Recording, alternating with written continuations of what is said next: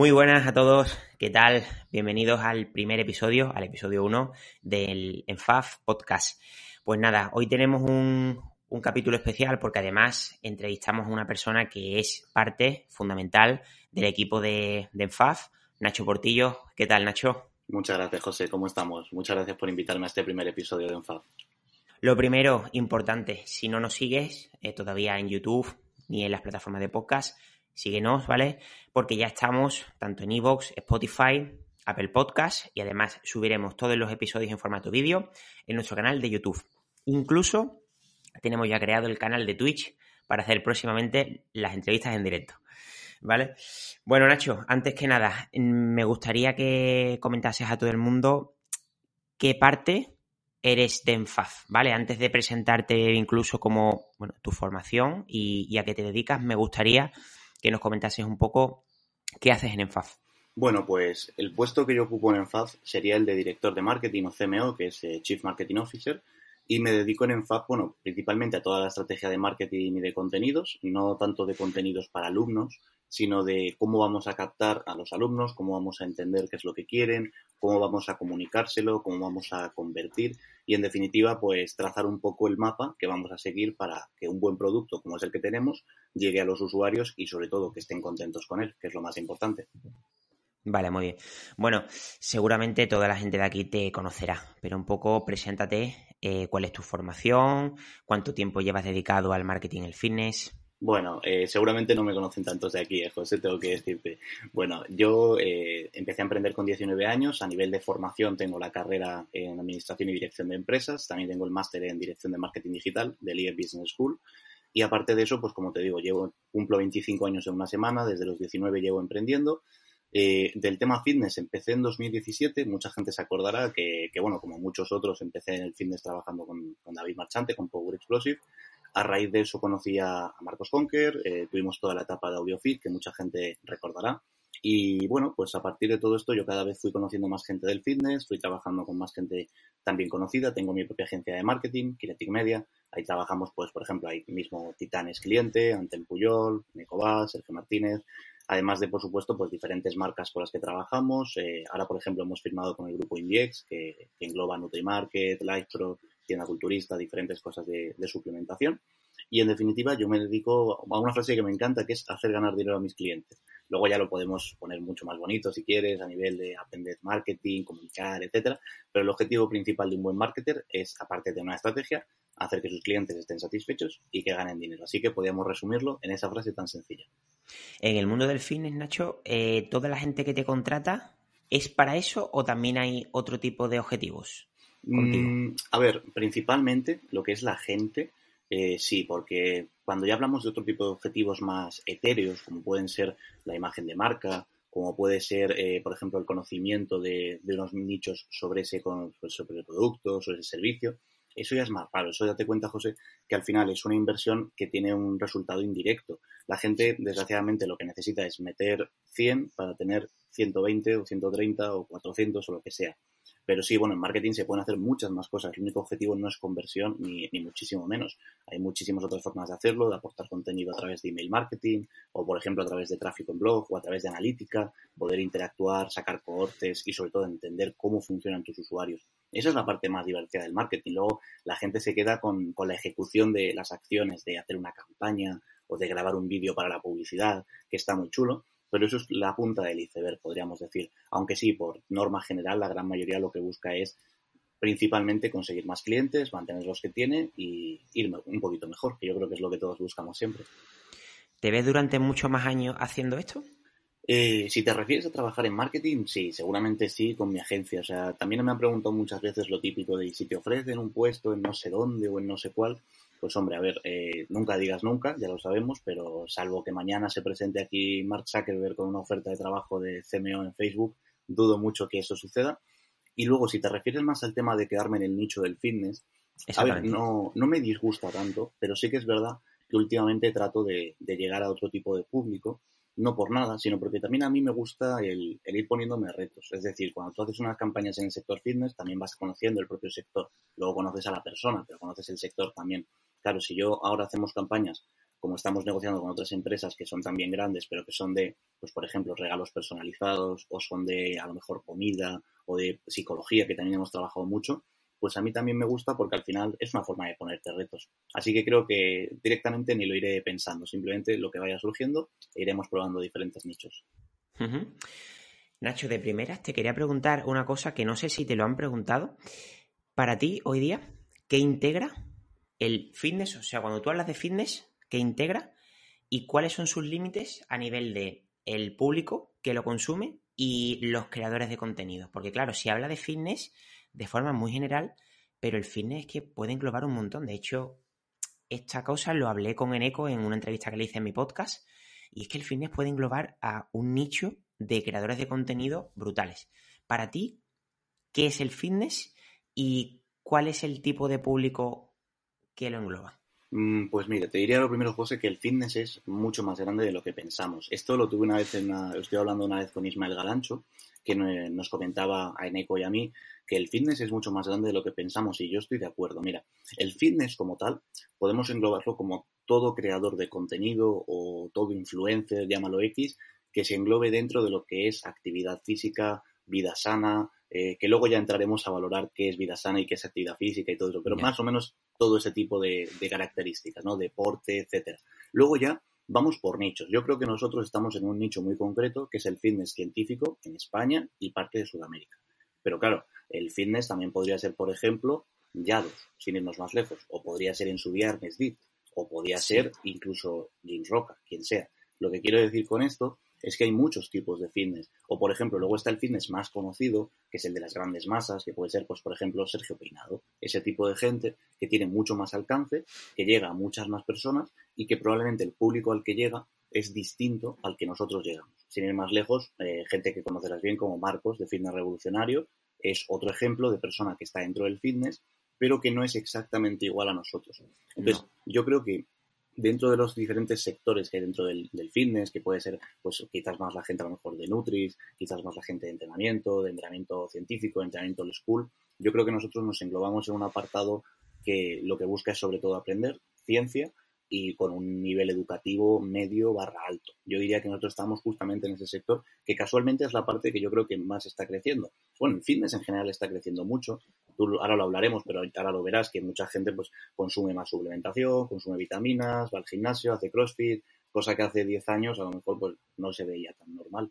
Pero por otro lado, el fitness científico, como te decía, yo creo que ha crecido bastante y desde el 2017 que empecé a ver un poco este sector eh, con David Marchante, con Power Explosive, hoy en 2021 digo, este sector ha crecido muchísimo y ha evolucionado y eso es positivo.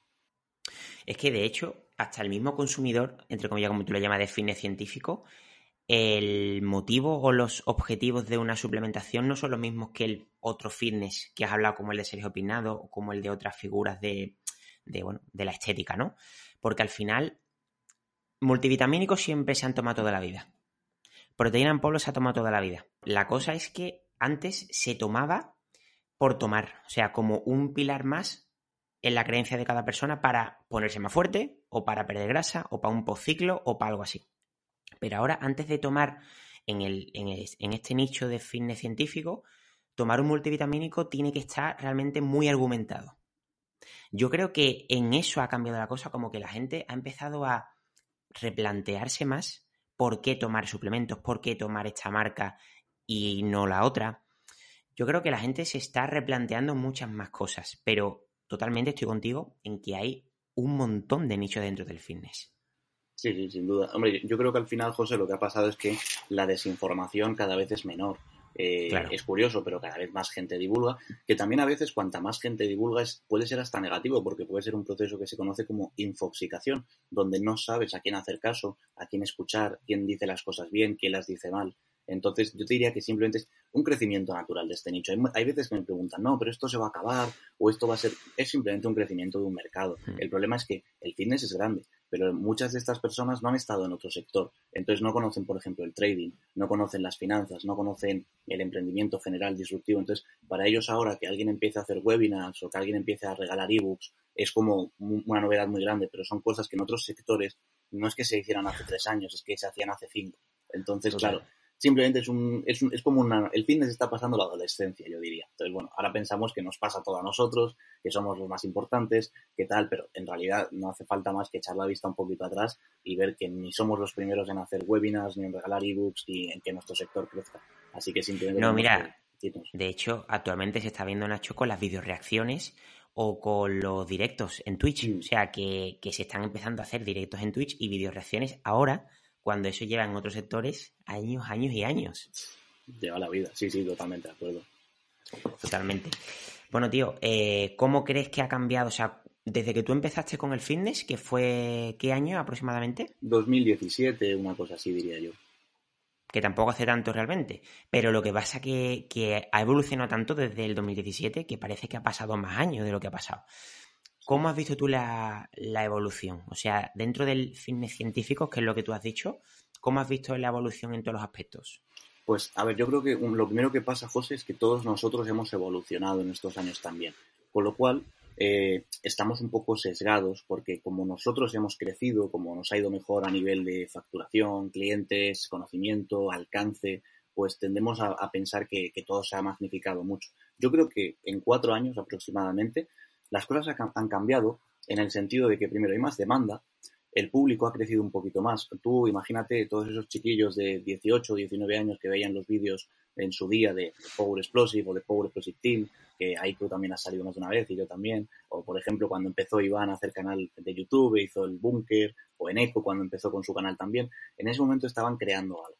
Por ejemplo, ahora que hablamos de tipos de fitness, eh, aquí en Enfab tenemos a dos pilares del fitness en España, que son Titan, eh, Titan Fit, y en Eco. Pues yo siempre he pensado que eso, que en Eco y Titan están en dos nichos diferentes, porque al final es más lifestyle, más entretenimiento, más blog, llega mucha más gente, y en Eco quizás llega menos gente, pero llega gente muy concentrada en lo que él hace y lo que él le gusta, que es ciencia, estudios, universidad, riguroso, entrenamiento, culturismo natural. Entonces, su audiencia quizás no son 10 millones, son 100.000 personas, pero son 100.000 personas que van tan a muerte con él que valen por muchos más. Entonces yo creo que el fitness ha evolucionado hasta un punto en el que quizás antes no se les daba tanta credibilidad a los creadores de contenido, pues porque cualquiera podía coger una cuenta de Instagram y empezar a decir cuatro tonterías. Pero cuando te das cuenta de que esa persona tiene una carrera, un máster, un doctorado o cosas por el estilo, te das cuenta de que quizás las tornas han cambiado. Porque yo, por ejemplo, no he visto nunca a Eneco en un programa de televisión, pero sí le he visto en muchos directos y le he visto en muchos vídeos. Con lo cual, a lo mejor, la gente se ha dado cuenta de que para buscar información de calidad no es obligatorio ir a la televisión o a una biblioteca, que también se puede ir, sino que el sector ha crecido de tal manera que esa calidad y esa rigurosidad la puedes encontrar en cuentas de Instagram si sabes cómo buscarlas. Desde el año 2017 hasta ahora, ¿Qué estrategias has empleado o cómo ha evolucionado tus estrategias de marketing? Pues de muchas maneras, José, porque al final piensa que está todo inventado en marketing. Nosotros eh, lo que hacemos es intentar nutrirnos como, pues como vosotros de diferentes fuentes, de diferentes personas que van hablando de estas temáticas. Entonces, yo, por ejemplo, me he dado cuenta de que, por ejemplo, del 17 hasta el 21 cada vez más gente hace email marketing. Y eso está genial porque mm, el marketing no es solo publicidad, no es solamente pagar Facebook Ads, quemar billetes y hacer dinero. Muchas veces hay que tener una estrategia detrás de contenido, pero de contenido real, no de un contenido que diga, no, vengo a ayudarte y en realidad es una venta, sino que ha habido muchas personas que han empezado a utilizar estrategias de lead magnet, por ejemplo, regalar ebooks, una guía, una rutina, cosas por el estilo, para luego poder seguir nutriendo a esos leads, pero nutriéndolos con calidad, como te digo, con buenas herramientas, etcétera. Aparte de eso, he visto que también ha crecido mucho el, seguimiento por aquello que te diría de que mezcla lifestyle o blog con eh, fitness como tal. El mayor ejemplo, Jorge Tabet y Joan Pradels, dos chicos que hace unos años, hace dos o tres creo, empezaron a subir vídeos más pues, de sus entrenos, de, de, lo que hacían y demás, y a la gente le encantó. También yo te diría que últimamente una estrategia que veo mucho eh, que mucha gente estará hasta las narices de ella, es la estrategia del bootcamp, ¿vale? Es una estrategia que en Estados Unidos se lleva usando muchos años, que es lo típico de pues, hacer una serie de webinars o de masterclass o de simposios o de seminarios. ¿Qué es lo que sucede? Que aquí cuando, cuando alguien hace algo, no vamos a decir mal, pero que moleste a la gente, se extiende a todos los demás. O sea, si por ejemplo, José, tú hablas todo el día de las galletas María, y yo acabo odiando las galletas María, cuando oiga a otro tío hablar de ellas, también voy a pensar otro tío que me está hablando de las galletas, qué pesado. Y en realidad él lo está haciendo de una forma distinta a ti.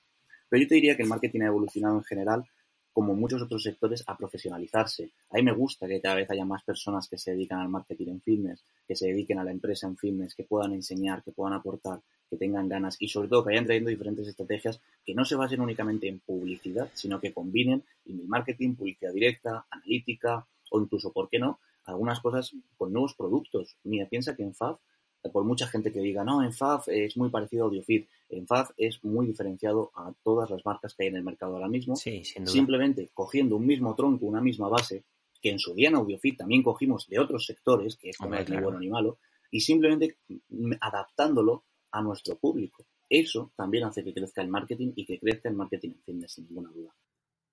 ¿Cuáles han sido, Nacho, las dos o tres campañas que más orgulloso estás de las que has hecho, tío?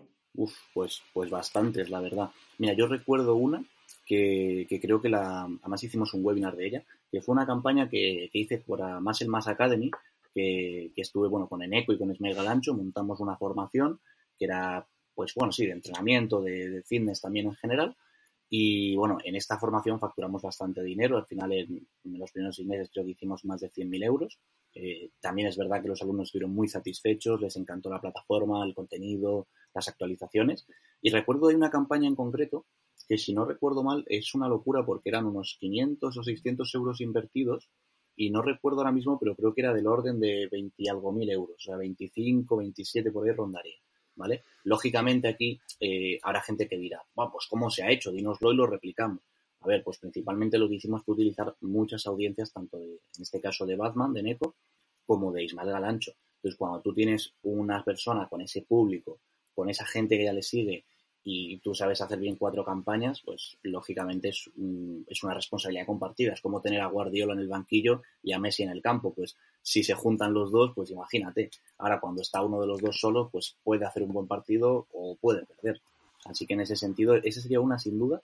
Y luego, pues algunas de las que hemos hecho para, para Live Pro en el, mes de febrero, quiero recordar que fue, eh, que promediábamos un ROAS del 7. Un ROAS no es más que pues para hacerlo sencillo, si tú metes un euro en publicidad y sacas dos, tu ROAS es del 2. Estás multiplicando por dos el dinero, ¿vale? Es un return over assets. Entonces, en este caso, te diría que la de la de Pro probablemente porque se promedió un, ROAS del 6,5 7, creo recordar. Así que por ahí, por ahí rondaría, sin ninguna duda. Para una persona que quiera empezar con el tema del marketing, ¿qué le recomendarías, Nacho? Eh, que se forme por formación oficial, que se forme por formación propia, autodidacta. ¿Cómo lo harías, tío? o, también que lo hiciese con ensayo-error aplicando campañas ellos mismos? Pues mira, te, diría, José, que lo primero, lo primero, el punto cero, es que sepa entender dónde se va a formar, ¿vale? Porque el problema que hay es que cuando algo genera interés y algo genera dinero, más gente se va a querer poner en ello. Entonces es como el azúcar y las moscas, que los atrae. Pues el dinero atrae a los estafadores, a los magufos y a las personas que son gurús, que esto se lleva hablando en marketing toda la vida. Entonces, ¿cuál es el problema? Que si un chavalín o una chavalina o quien sea dice, oye, quiero empezar a hacer marketing, quiero empezar a tener mi empresa, el problema es que es un corderito en un mundo de lobos y todo el mundo va a decir, ven a mi clase, yo te voy a enseñar mejor que nadie, yo te lo garantizo, y empezarán todos a pelearse para ver quién es el que más te promete. Yo si fuese ahí una persona joven, aunque no tengas conocimiento, oye, pues tú tienes un sentido común, ¿no? Pues sabes que la gente no se va a pelear por, por ayudarte sino que quieren tu dinero. Entonces, yo les diría que lo primero, intenten formarse. Es cierto que la formación oficial muchas veces es sinónimo de garantía, pero en temas de marketing, marketing digital, empresa, muchas veces puede ser sinónimo de un apartado que no esté actualizado. Entonces, se puede combinar. Yo te diría que combinen las tres vías que me has dicho tú. Por un lado, una formación oficial nunca va a venir mal. A mí, por ejemplo, me preguntan mucho por la universidad. No, oye, es que si no merece la pena, es que si tal. Y digo, mira, si vas con esa mentalidad, no te sacas ni primero.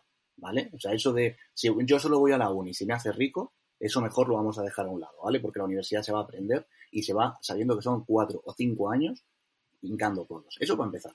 Y luego, formaciones prácticas y reales que sean más avanzadas, que sean más específicas, hay muchísimas. Yo aquí podría recomendar alguno, pues por ejemplo, Russell Branson es un poco pesado, pero es muy bastante bueno. Saint Melauf de Typhems, Jenny Ramos, Bruno Sanders, o cualquier persona que tú veas que te gusta lo que dice y que le entiende. Y por supuestísimo, experiencia, porque anda que no he visto a gente que se ha hecho eh, su cuarto curso de Facebook Ads y ha lanzado 100 euros en campañas. Y yo digo, amigo, no tiene sentido que te gastes 4.000 euros en un pedazo de máster no oficial y, no hayas gastado ni 100 euros en publicidad. Así que intentemos tener un poco los dos mundos, ¿no? La formación y la experiencia, por otro lado. Hostia, tío, qué curioso. Mira, una de las cosas que te quería preguntar también es sobre el tema de, de los cobros online, ¿vale? En las diferentes plataformas. ¿Qué nos puedes contar sobre eso?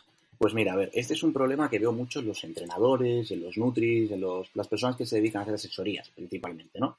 ¿Cuál es la metodología normal? Te abres un Instagram, eh, porque parece que solamente existe Instagram, aunque hay muchas más vías, pero bueno, te abres uno. Total, tío. Eh, empiezas A, subir contenido, a veces copiando a otros, otras veces diciendo lo mismo que otros, pero peor, mala solución. Y bueno, por H o por B, tienes alcance. La gente te pregunta, ¿no? Entonces, claro, tú lo que haces es, tienes un mensaje, copia-pega, que se lo vas mandando a todos los que te preguntan, hola, buenas, mira, la asesoría cuesta tanto, no sé qué, no sé cuál, entonces te, o, peor, mandan un correo, vale, habláis por el correo y llega el momento, imaginémote ya, oye, mira, que sí, que te voy a comprar. Vale, aquí muchas personas dicen, oye Nacho, pero ¿cómo le hago para que me den el dinero? Pues bueno, lo que hacen bastantes personas, y es la estrategia más putre, ahora vamos con la buena, pero la más putre sería o te paso el número de cuenta, o te paso el Bizum, o te paso el PayPal. Y entonces, ¿qué pasa? Que al principio es muy fácil porque tienes cuatro clientes, pero cuando tengas 30, ¿qué vas a estar? El día uno hablándole a Paco, el día dos a Fernando, el día tres a Sonia, el día cuatro pareces el cobrador del frac. De hecho, algún cliente mío, yo creo que tú sabes quién, pero si no, luego te lo digo fuera de cámaras, cuando empezó llevaba un cuaderno como la mafia para saber quién le iba pagando y quién no, pero con un cuaderno. Y me acuerdo que yo le, me decía, esta es mi mejor herramienta, Nacho, mira, un cuaderno. Y claro, yo decía, hostia, en 2020, tío, 2019, que sería, digo, joder, con un cuaderno, tío. Entonces, ahora vamos con la parte buena. ¿Cómo podemos hacerlo bien? Pues mira, principalmente para recibir pagos, lo que tenemos que hacer es estar dados de alta en las pasarelas de pago. Las más famosas son PayPal por un lado y Stripe. Stripe no es más que una pasarela de pagos para todas las tarjetas de crédito y de débito del mundo. Es una empresa americana. Entonces, esto no cuesta dinero, simplemente tiene una comisión por cada transacción que nosotros hacemos. Para que te hagas una idea, PayPal es el 3% y Stripe es el 1.5%. ¿Por qué PayPal es más caro? Pues porque PayPal genera mucha seguridad en los usuarios. Que bueno, para el que no lo sepa, así como curiosidad, PayPal en su día fue cofundada por Elon Musk, que es el fundador de Tesla, también de SpaceX y demás, y también por Peter Thiel, que bueno, Peter Thiel a su vez es el escritor del libro de 0 a 1 y bueno, inversor de Facebook en primera ronda. Hay como curiosidad, que PayPal también a veces eh, no se habla de ellos, pero son una gran empresa. Y otra forma que ya si queremos hacer las cosas súper, súper bien, si ya estamos motivados, queremos el 10, yo lo que les recomendaría a los que nos escuchen es que hagan pagos recurrentes. Es decir, si tú tienes una tienda online, como puede ser Sendole, Thrivecard, eh, WooCommerce Subscriptions, la que tú quieras, luego si no dejamos ahí unos links o, lo que sea, tú de esta manera puedes generar suscripciones. Entonces, cuando alguien te hace ese pago, automáticamente se le genera un pago automático. Y tú no tienes que estar luego persiguiéndole ni, oye, tío, págame, no sé qué. Incluso puedes llegar a personalizar que se le mande un correo unos días antes diciendo, oye, mira, se va a renovar tu suscripción, se va a hacer esto así. ¿Y sabes qué pasa, José? Que cuando tú empiezas a hacer estas cositas, pues ya dices, oye, voy a hacer pues una landing de ventas, voy a hacer un, a lo mejor un contrato para el cliente y para mí, para que lo firmemos los dos. Cuando vas haciendo esto, te vas profesionalizando. Y es donde pasas de ser pues un chaval que está en redes sociales a ver si gana un dinerito a dedicarte al mundo del entrenamiento personal online. Y esos son los detalles que marcan la diferencia. Así que así es como podemos utilizar las pasarelas de pago, sin ninguna duda. Yo, de hecho, Nacho, es que todavía en el sector del fitness veo a mucha gente, lo primero, que solo usa Instagram, que incluso le va fenomenalmente a nivel de asesorías y demás. Pero, tío, gente que no tiene ni página web. O sea, que si mañana se hunde Instagram, no tiene otro reconocimiento, pero, pero ni Twitter, ni Facebook, ni página web, nada, tío. Entonces, yo creo que es cuanto menos peligroso. Sí. Porque mañana te pueden hackear la cuenta de Instagram. Anda, que no ha pasado veces también. O sea, no ha pasado veces. Eh, yo creo que al final, a ver, Instagram no deja de ser una vía más, pero tú puedes tener, por ejemplo, YouTube, ahora tenemos Twitch, hay más gente del fitness en Twitch. Sí. De hecho, luego lo podemos comentar si quieres, pero tengo mis dudas de que Twitch llegue al final a, calar hondo. En todo. Yo también. O sea, yo creo que, el, ojo, la parte del fitness rollo Jorge Tabet, eh, Joan Pradels, eh, Corbacho, yo creo que todo eso va a caer genial. O sea, yo creo que va a ser, entretenimiento va a ser como a la gente que le gusta Rubius, pues ver a Jorge Tabet en su casa en Andorra, eh, tomándose un shaker y hablando de los levantamientos de Ronnie Coleman, que jamás lo subió el otro día. Pues yo creo que eso sí que va a triunfar. Pero una emisión en directo de una formación o de algo más duro, tengo mis dudas yo. No, no, mira, yo con el tema de Twitch, yo lo veo de la siguiente manera. A nivel de hacer una formación en directo, tampoco lo veo. Yo lo único que lo veo es aplicar incluso una persona del fitness científico y aplicar su personaje o su figura de forma un poquito menos seria, tío. O sea, yo creo que al final Twitch no deja de ser una, una plataforma menos seria como puede ser YouTube o otra plataforma. O sea, porque al final viene de los gamers, ¿vale?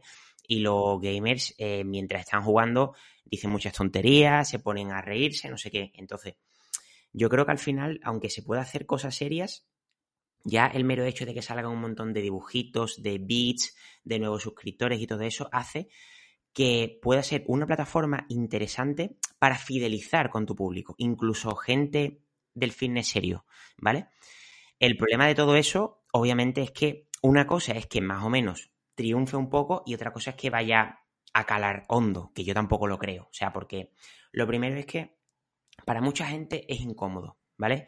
Sí que es cierto que se está viendo, Nacho, que la gente está pagando mucho dinero en Twitch. O sea, yo de hecho, hace poco, claro, como somos bastante pocos en Twitch, yo me meto en algunos directos de Jorge Tabet y yo flipo. Lleva menos de un mes, lleva menos de un mes y he visto directos suyos de 500, 600 espectadores, más que incluso de freestylers muy conocidos. O sea, que tú dices, esto es increíble.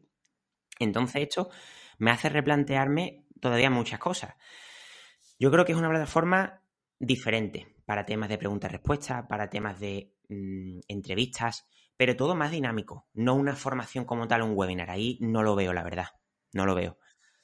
Pero quién sabe, quién sabe, tío. Yo creo que estamos viendo el nacimiento, ¿eh? Sí, a ver, pero esto tiene, una, tiene un sentido y es, eh, tú piensas que antes se miraban mucho las visitas, ¿no? Antes cuando tú subías un vídeo a YouTube, eh, un millón de visitas, madre mía, sonaba eso a, viralidad, sonaba a que lo vea todo el mundo. ¿Qué pasa?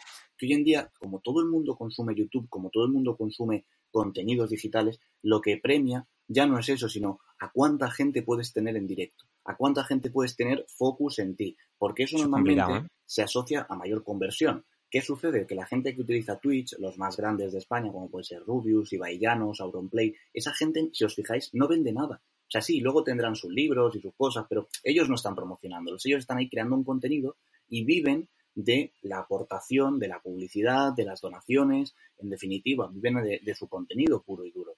Yo creo que Twitch en algún sector eh, ha, salvado vidas. O sea, yo creo que, por ejemplo, gente como Rubius o Auronplay habrían acabado dejando de crear contenido, pero con esta facilidad de, decir, oye, mira, me pongo, enciendo stream y luego tengo a tres chavales que me editan todo y me suben los clips a YouTube, oye, cojonudo, porque es súper fácil. Pero quizás para una persona que está empezando en fitness, que ya le cuesta subir contenido a Instagram, que le cuesta subir un vídeo a YouTube cada tres años, hacerse un directo y luego, que José, tú lo sabes bien, que hacerse un directo cuando eres un tío famoso como Jorge Tabet es muy divertido, pero todos empezamos de abajo y todos hemos tenido directos con cinco personas. Entonces tienes que tiene que gustarte hacerlo. Y no solo eso, Nacho, sino que tienes que invertir un dinero en el tema de, del material. Porque YouTube, más o menos, con la cámara del móvil, más o menos te subes el vídeo. Pero es que en stream, lo primero, tienes que tener un ordenador, un equipo que permita que se pueda ver todo bien a nivel del directo por el tema de los bits. O sea, un ordenador chunguísimo no te, no te va a dejar. Es que incluso mi MacBook Air antiguo del 2015 se calentaba a muerte y lo hacía fatal. Un MacBook Pro, por ejemplo, no hay ningún problema, ¿no? Pero luego, tiene que tener una, cámara decente, tienes que tener un micro decente para que, para que por lo menos, para que por lo menos la gente le esté motivando lo que está viendo, porque como vea una cámara de mierda y un, y uno de mierda, bueno, la inversión. Y luego lo segundo, que es eso, tío, que al final para vender un producto o para contar algo rollo fines y eso, no lo veo ni de hecho ni lo recomiendo realmente. Yo creo que yo utilizo Twitch y creo que Twitch en nuestro sector tiene que ser como una cosa más. O sea, si te gusta, lo haces y creo que puedes fidelizar con muchísimo público, pero ya está, como una cosa más y ya está. Sí, totalmente. Yo creo que al final, al final, José, lo que tiene que entender el público, que es lo más importante, y es las redes sociales y los medios van avanzando en función de lo que pide el usuario pero eso no implica que tengas que estar en todas las redes. Que esta es otra pregunta que me hace mucho de ¿en, cuántas redes tengo que estar? ¿Con cuánto empiezo? Y yo siempre digo, mira, tienes que estar en las redes donde, uno, estén tus clientes y dos, te puedas permitir estar. Es, es muy sencillo. O sea, yo sé que la gente al principio, todos lo sabemos, cuando inicias una cuenta nueva, pues con ganas, con alegría, con ilusión, tienes mucho, todo el tiempo del mundo, tienes casi. Pero cuando ya empiezas a tener clientes, a moverte, a tener compromisos, llega un punto en el que se te puede hacer bola el crear contenido. Porque también te digo, o sea, es muy difícil. Yo, yo que creo contenido también, es muy difícil estar todos los días sacando contenido interesante y, y, sobre todo eh, siendo juzgado. Estamos en una época en la que hay extremos y polarizaciones por todo el, todo el rato, o sea, en todo. O sea, yo, eh, por ejemplo, yo que trabajo en marketing, en fitness, tú que me conoces, pues yo me paso más tiempo viendo que hay gente que o ama lo que hago o que enseguida piensa que yo también les voy a vender otro mega curso de mierda. Entonces, claro, yo digo, amigo, no, ni todo el mundo... Mira, tengo aquí un símil que me gusta mucho y es, la gente a veces me ha dicho, no, es que el marketing es lo que ha hecho no sé quién o no sé cuál, que todos sabemos. Y yo les digo, mira, esa afirmación es como si yo estoy un día con mi madre y me viene y me dice, hijo, eso del fitness eh, son la gente esa que se mete jeringuillas y que está todo el día levantando y se rompe los huesos y está fatal. Y le digo, no, eso es una parte del culturismo de élite que quizás no entiende. Pero es una parte. Eso no es el fitness. Eso es una, la culme del, del fitness. Pero todo lo demás no. Entonces, si tú has visto el que sea alguien aquí, a alguien crear eh, publicidad negativa, es normal. Eh, no somos un gremio que estemos todos en, en, eterna sintonía y demás. Y eso es lo bonito también, que también haya disonancias. Y al final, pues habrá cosas que nos darán gracia, como la época de los niños, si te acuerdas, que subían eh, anuncios con los Lamborghinis falsos alquilados y dinero falso y tirándolo y cosas así. O sea, esos anuncios pues pasarán a la historia como algo que yo creo que tendría que estudiar la antropología, honestamente. Y Nacho, creo que para terminar puede ser importante que nos comentes algunos consejos para el hecho de generar clientes en el mundo de las asesorías o de la formación y eso, porque al final, bueno, hemos hablado de, de, muchísimos temas, pero lo que a mucha gente le interesa, ya que en FAF no deja de ser una plataforma de formación, es algunos consejos interesantes, ya que estamos viviendo en un mundo de competencias brutales? Pues mira, lo primero que te diría, José, a cualquier chico que nos vea, bueno, lo primerísimo es que tenga paciencia antes de nada, porque cuanto más tarde llegas a una fiesta, más tardan en servirte, ¿vale? Eso hay que tenerlo en cuenta. No podemos eh, pretender tener la misma rapidez de éxito que han tenido otras personas. Una vez tenemos paciencia, tenemos que saber por qué nos diferenciamos. Y sé que todo esto es un coñazo, que la gente ya lo que espera es la campaña, pero es que antes de, antes de actuar hay que pensar, ¿vale? Entonces tenemos que entender, ¿tú por qué te diferencias? Y, ya, y no me vale lo de soy mejor, soy bueno, soy caro, soy barato. No, vamos a intentar tener claro de, oye, mira, pues yo me especializo en nutrición, en baloncesto, en fútbol, o tengo este tipo de cliente que tiene poco tiempo, que tienen, etcétera, lo que sea. Vale, y luego ya metiéndonos en acciones más concretas, yo sé que aquí la mayoría de gente lo que diría es, va, pues me hago un Instagram, hago cuatro vídeos, un, un WhatsApp Business y ala, a tirar para adelante. Vale, es una opción. Pero si queremos hacer las cosas bien, yo te diría, invierte un poquito. No hace falta invertir mucho dinero, de verdad, ¿eh? Hay que invertir a veces más tiempo que dinero.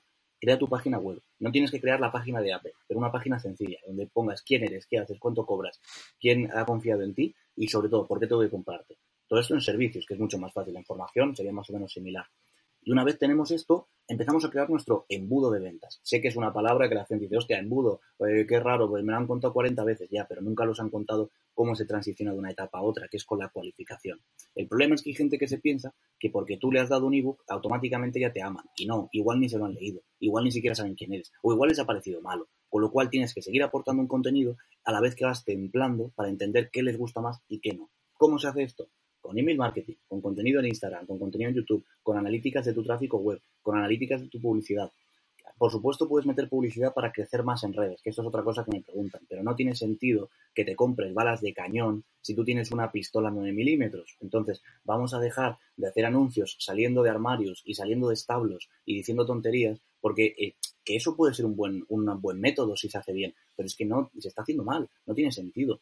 Con lo cual, Céntrate en tus primeros clientes, cerrarlos, aunque sea hablando con ellos personalmente uno a uno, aunque sea en videollamada, saca buenos casos de éxito, saca unos precios competitivos, no baratos, que no es lo mismo, pero también hay veces que veo gente que parece que quiere ganar 10.000 euros al mes de la noche a la mañana. y yo les digo, a ver amigo, tú sabes lo que yo tardé en llegar a facturar 10.000 euros mensuales y cómo tenía que trabajar, que me parece genial que haya ambición, pero hay una diferencia entre ambición y avaricia desmedida.